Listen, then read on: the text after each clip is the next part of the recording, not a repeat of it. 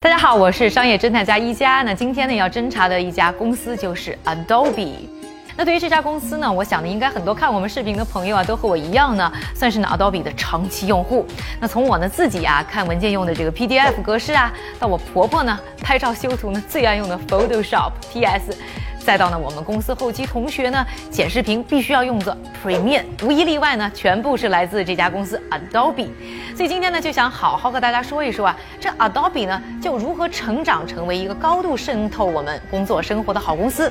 更啊要拉上我啊做股票研究的老板朋友 James 呢和我一起呢，从财报上呢下手侦查一下，看看这个 Adobe 除了是一个好公司，还是不是一家值得投资的公司。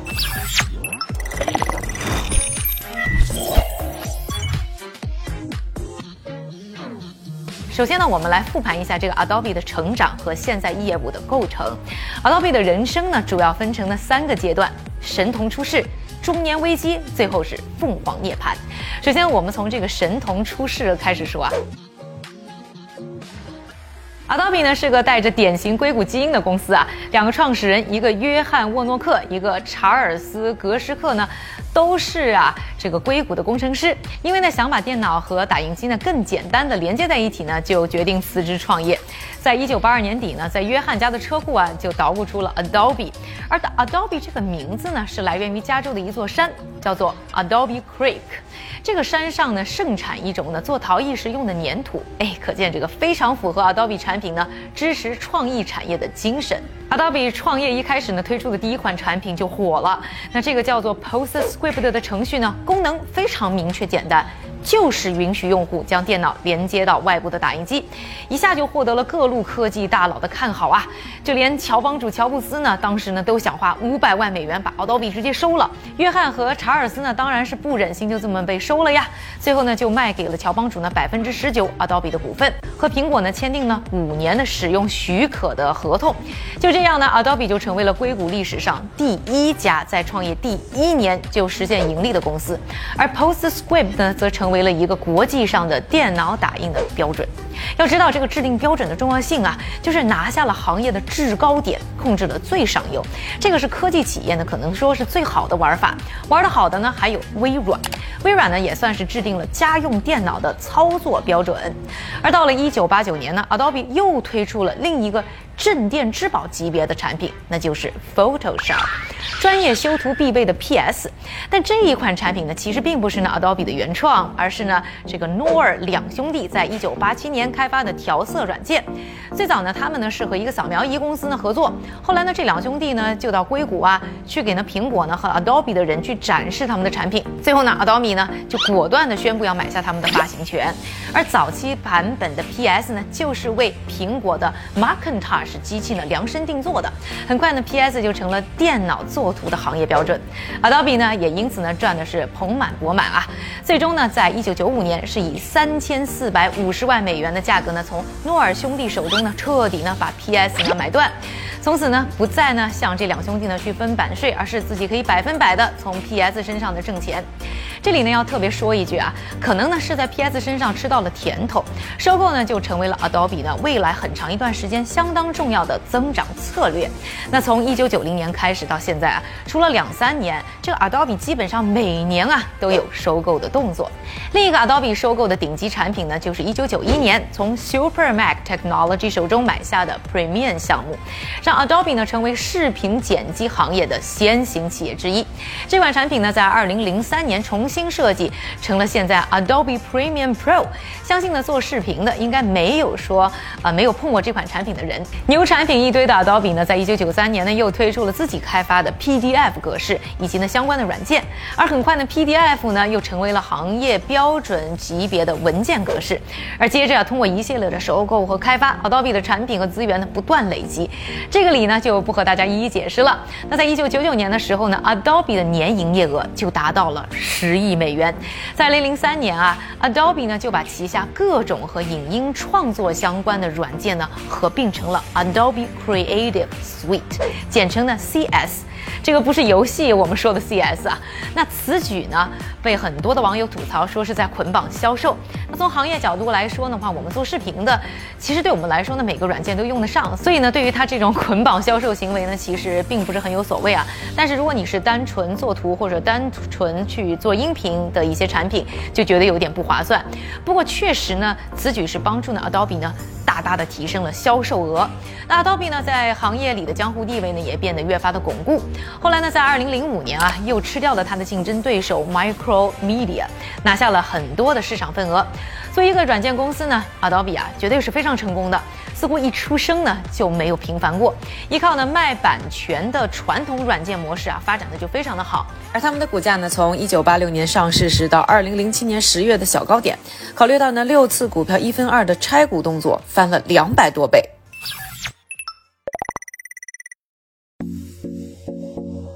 说到这儿呢，我想呢，Adobe 的故事呢，会让大家都觉得有点羡慕嫉妒恨。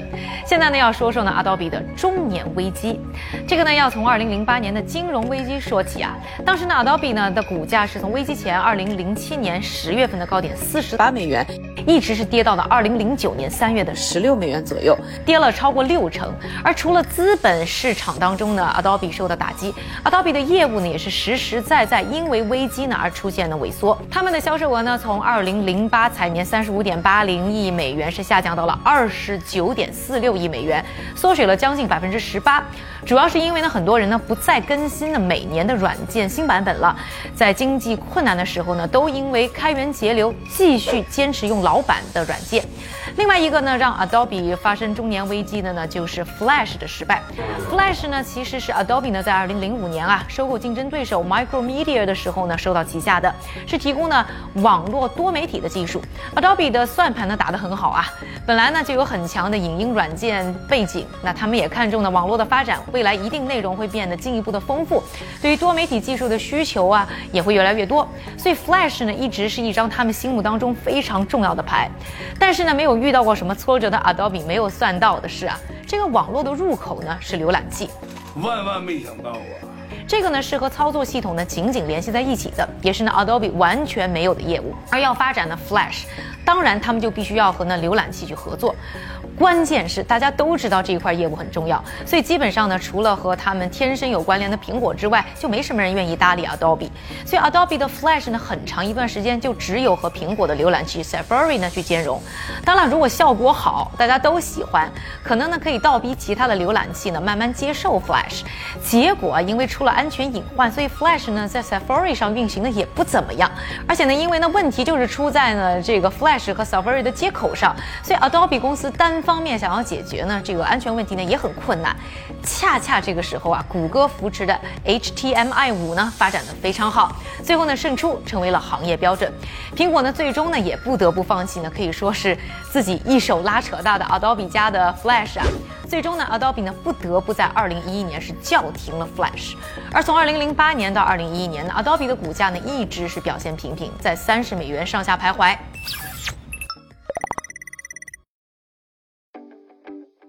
再说呢，Adobe 呢也不是一般的公司啊。中年危机到来的时候呢，Adobe 呢开始重新思考自己的人生。就在 Flash 这扇门关上的同时啊，Adobe 呢也是在2011年给自己新开了一扇窗。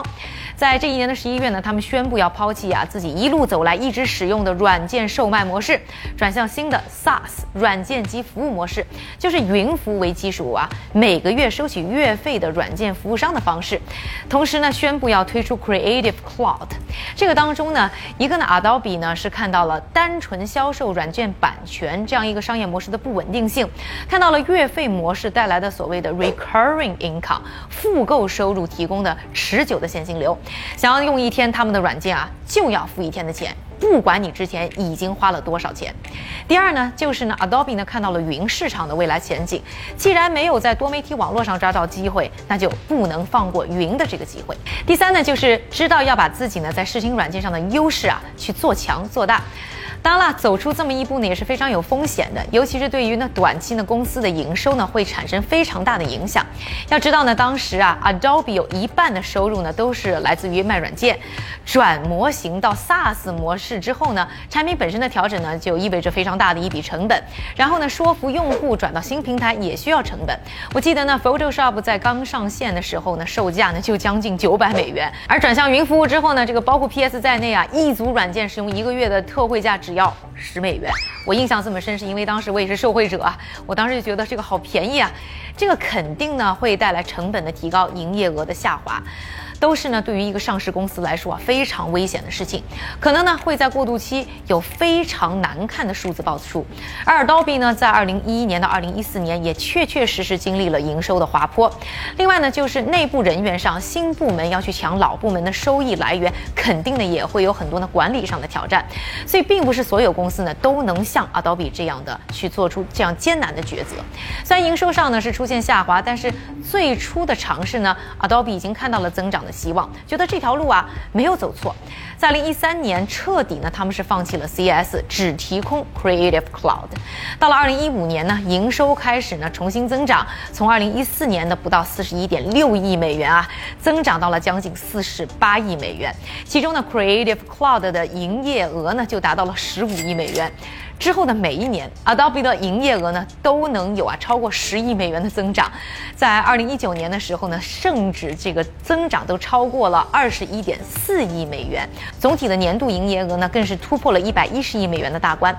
随着呢销售数据的上升啊，Adobe 的股价呢也是进入了疯涨期，从二零一二年到二零一九年底，股价从不到三十美元涨到了超过三百美元，翻了十倍多啊。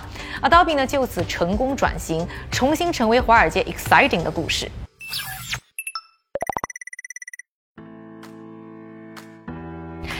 二零二零年呢是疫情影响全球经济和金融市场的一年，而作为呢提供在线软件服务的 Adobe 呢，生意却丝毫不受影响。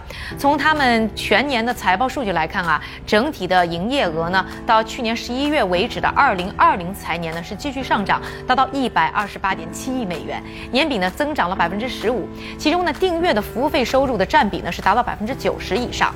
而在二零二零年啊，Adobe 的股价呢是提升了百分之五十二，跑赢了代表大盘的标准。普尔五百指数上涨百分之十六点二六，以及呢科技股集中的纳斯达克综合指数上涨百分之四十三点二的全年表现。从业务构成上来看呢，Adobe 最重要的业务之一呢就是 Digital Media 数字媒体，包括呢创作云，就是刚才说到的 Creative Cloud。这个呢就包括我们说的呀这个视频剪辑软件啦、PS 呐等等的视听软件的云服务。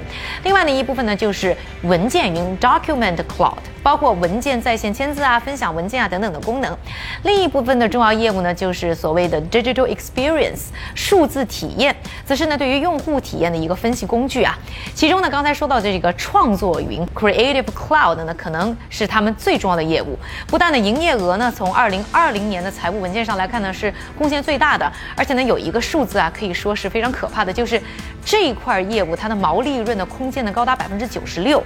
啊，这个远远的是大于数字体验百分之六十四的一个毛利润，基本上就算是躺着挣钱。那进入二零二一年呢，这个财年第一季度的财报呢是在三月底公布的。我觉得这个财报上有几个数字啊，应该算是比较有亮点的，值得去关注。一个就是营业额的增长是加速达到百分之二十六，这个是超过呢之前一个季度的水平，也是呢市场预计的水平。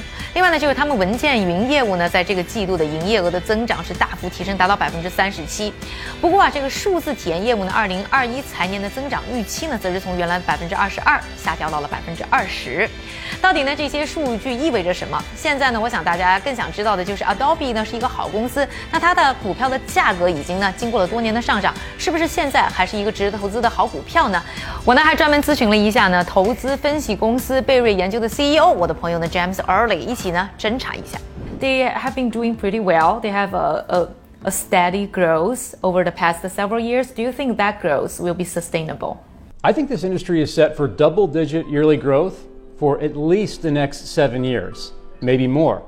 Why? We're looking at a, at a market size of literally trillions of dollars each out, talking about five, six, seven trillion dollars. Nobody knows exactly, but that's huge. So Adobe is basically the first mover riding this train that's already moving. So they don't even have to grow super fast like themselves because the industry itself is moving them along so well. And also, I noticed their PE is relatively high. Now it's like over 40. It's like around 43 ish. And do you think that number is a little bit too high, which means the stock is relatively expensive, even this is a good company? And also, uh, how is that level compared with other um, SaaS company, the, the software as a, a service companies? All, all valuation is relative. Okay, that's the first thing uh, we, think of when we think of valuation. So, you know, when you got a, a market PE overall in the, what, the 30s now, uh, a PE of kind of low to mid 40s is not so much higher than the S&P 500, especially for a stock that's clearly growing faster than the S&P 500. So, I might tell you everything, the market, Adobe, everything is a little bit rich right now, and it is. But relative to the market, Adobe is not so expensive. Certainly relative to other SaaS companies, Adobe looks like a bargain, like DocuSign, um, uh, Salesforce, you know, and, and there, there are probably 15 sort of small, to, you know, uh, uh, Snowflake, the one that, that Berkshire Hathaway mm-hmm. bought. Yeah. All those ones. A lot of them don't even have earnings. They, they can't have a PE multiple because they don't have E, right? They can only use P, price to sales. So relative to those, whose business models are still relatively unproven, Adobe is, is relatively affordable. I'm not saying I would jump into the stock right now, but I would rather bet on it than bet against it. I guess. So you, you think the, the price is very fair, at least, right? I think it's just as fair as the market. And also overall from their earnings, which number you think are the most impressive one and which number um, will make you concerned about? Well, look, they earned $3.14 per share for this quarter. The estimates were like, I think, $2.78 or $2.79, one of those two.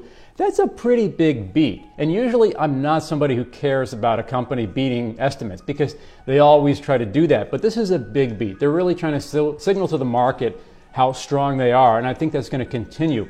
You know, they're looking again at, you know, double digit, 15% plus revenue growth for the year ahead. So I basically watched the overall revenue. I mean, I looked at the business. If you look at the, the sales composition between North America and Asia, uh, between the different business segments, and generally speaking, it's pretty robust overall. You know, there's not one segment that's way ahead of the others. But the thing that I would watch, the thing I watch going forward, not just for this year, but in, in the future years as well, is every company eventually gets to the point where they have to buy growth. Adobe is there already in the marketing, marketing analytics segment, and it's okay. I mean, this is a company, by the way, with almost $5 billion in cash and just over $4 billion in debt. It's a billion extra cash. I wish I had a balance sheet like that. But my point is, they can afford this. They can afford to buy growth. But how long can they do that profitably before the competitors catch up? Right? That's going to be the question that's going to define the future for Adobe stock investors. But I think we're going to have to wait 10, 15, 20 years before that question is answered, which is good news for Adobe stockholders. And so, and I think this year a lot of um, tech stocks like Tesla, these are under the pressure, especially because the yield is rising up. So, do you think that will affect Adobe as well? It'll affect them less the, the reason the tech stocks are being pressured is that, in a financial mathematics sense, more of their future value, or more of the value of the company, comes long into the future, especially the ones that are not profitable yet. But Adobe is profitable. In fact, it's very profitable. So, yes, every company, every stock with cash flows coming in the future is going to be affected by rising interest rates. But Adobe will be affected substantially less than stocks like Tesla, which frankly would not be profitable were it not for certain government subsidies. What's your attitude towards Adobe's stock? Uh, neutral, positive, or negative? I'm neutral to slightly positive. If the market itself weren't so high, I would be even more positive. The market is certainly very high, so that's the only reason I'm, I'm not more positive. This is an incumbent, right? This is a a boring utility business in the tech industry, which I like, an established tried and true business model. I mean, look at the margins. You're not going to get better than that. People are forgetting right now, we're, we're probably in a bubble. In a bubble, everybody looks like an investing genius. Every stock goes up. Everything is good, good, good, good, good. But bubbles don't last forever. And when things come down, when things pop, when reality comes back to bite these companies, you want to be holding the companies that make real cash, that have proven business models, that are, you know, entrenched in the market. And Adobe, I mean, it's hard to get more entrenched than Adobe. Adobe 呢，虽然不像特斯拉、Snowflake 这样的成长股那么的 sexy 啊，那我对它的定义呢，更像是科技股当中的价值股。当大盘呢处于历史高位呢，我倒并不觉得呢它是一个可以呢在短期承诺高回报的股票，但却是一个呢长期会有稳定表现和收益的好股票。